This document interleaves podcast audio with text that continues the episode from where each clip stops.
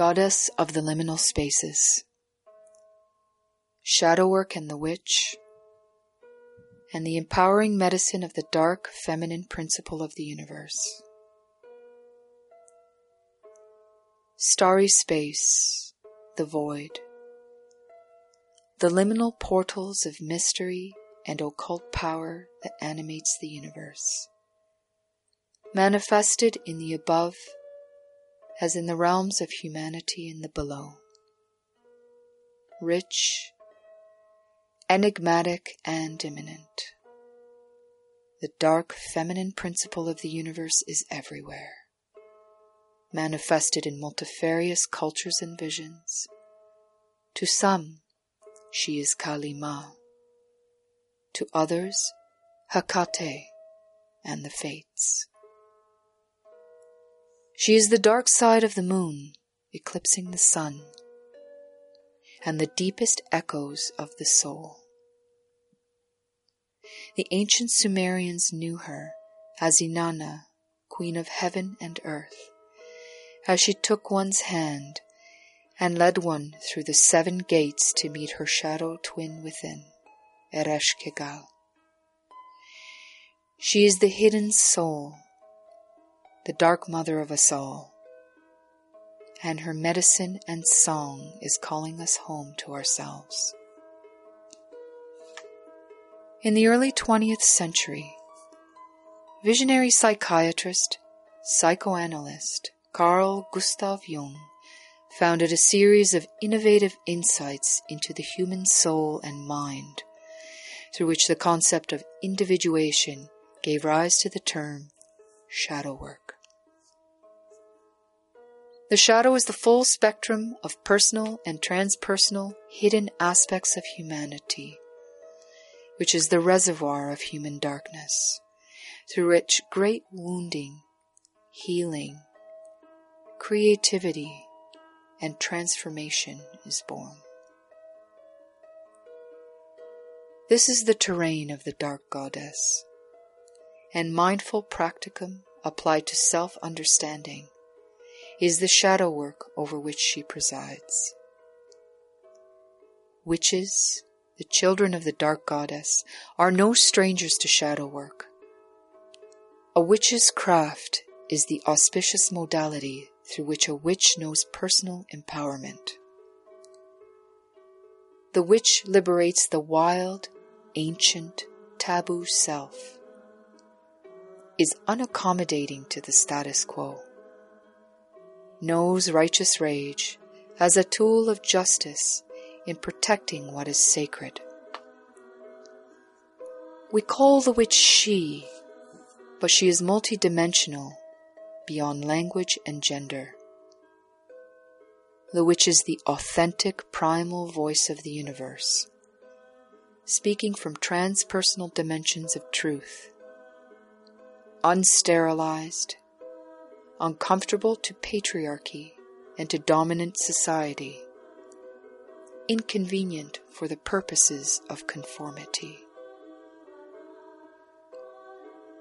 The witch, by definition, is one that grants one's soul the freedom to seize the authentic truth of one's magical self and to be the living embodiment of the formidable forces of nature that is one's birthright from the start. She is the explosive voice of the volcano and the rising tsunami. She forges allyship with the soul of nature and takes personal accountability to be an active participant of magical self determination.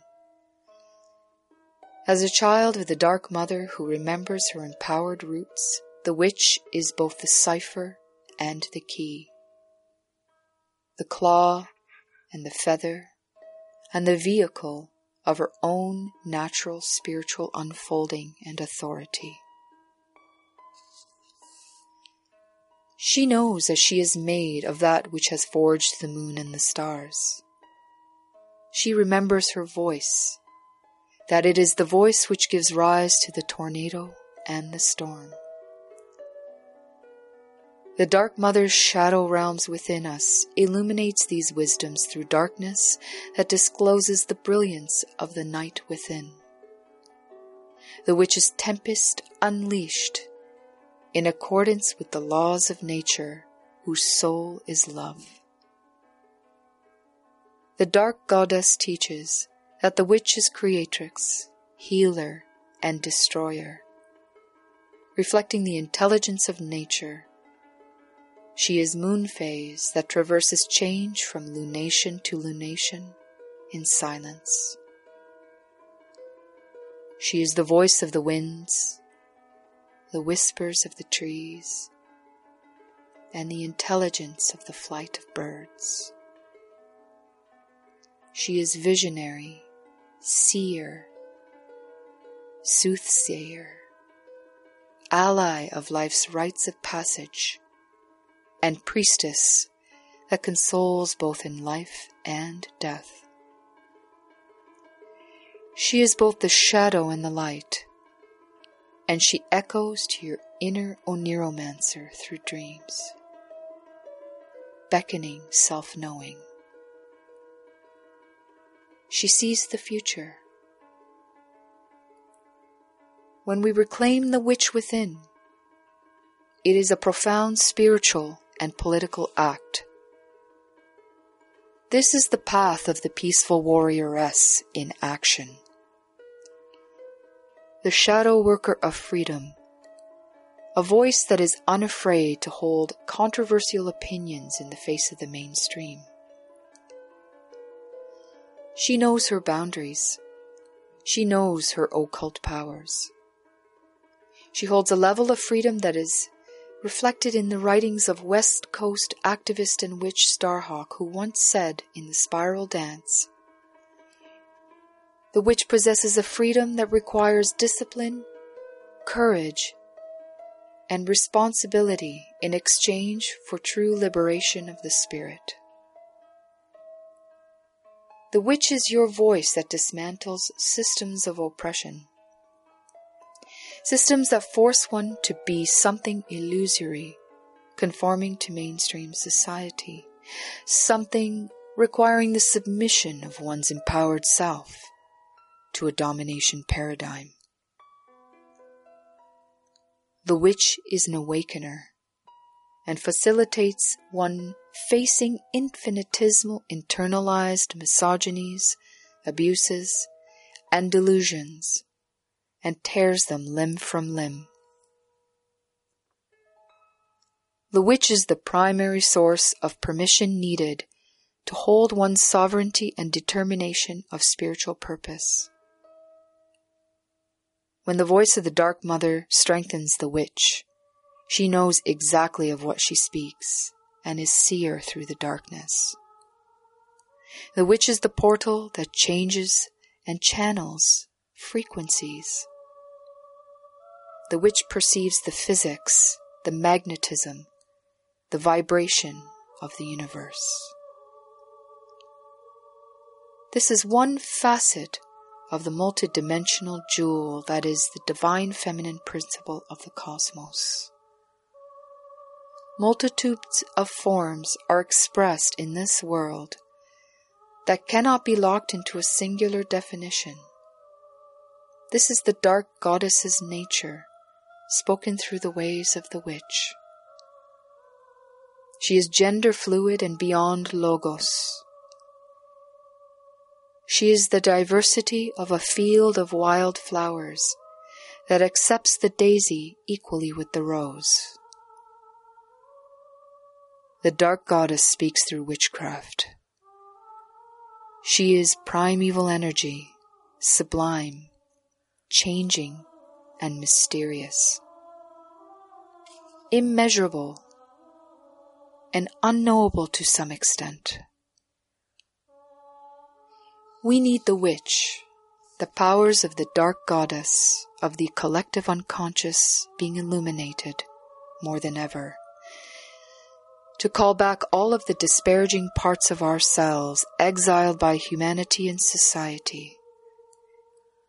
To call back the discarded and excommunicated shadow selves raging in subterranean prisons within, yearning for evolution. This is the medicine of the dark goddess. Soul retrieval, reintegration, and a coming home to the healed alchemical self. To transmute the base metals of the body, mind, and soul into spiritual gold. Never have we needed the witch more than we do in the 21st century, where systems of civilization are ravaging the earth and disconnecting humanity from its original roots in Magna Mater the interconnectedness that is the dark womb through which all things are born and to which all things return. The Dark Mother is the portal and the mystery through which the future of humanity will align its mind and spirit to the center of healing, wholeness, and groundedness. The Dark Mother is the fertile womb and tomb of regeneration, through which the psychic compost of humanity's deepest self will find rebirth.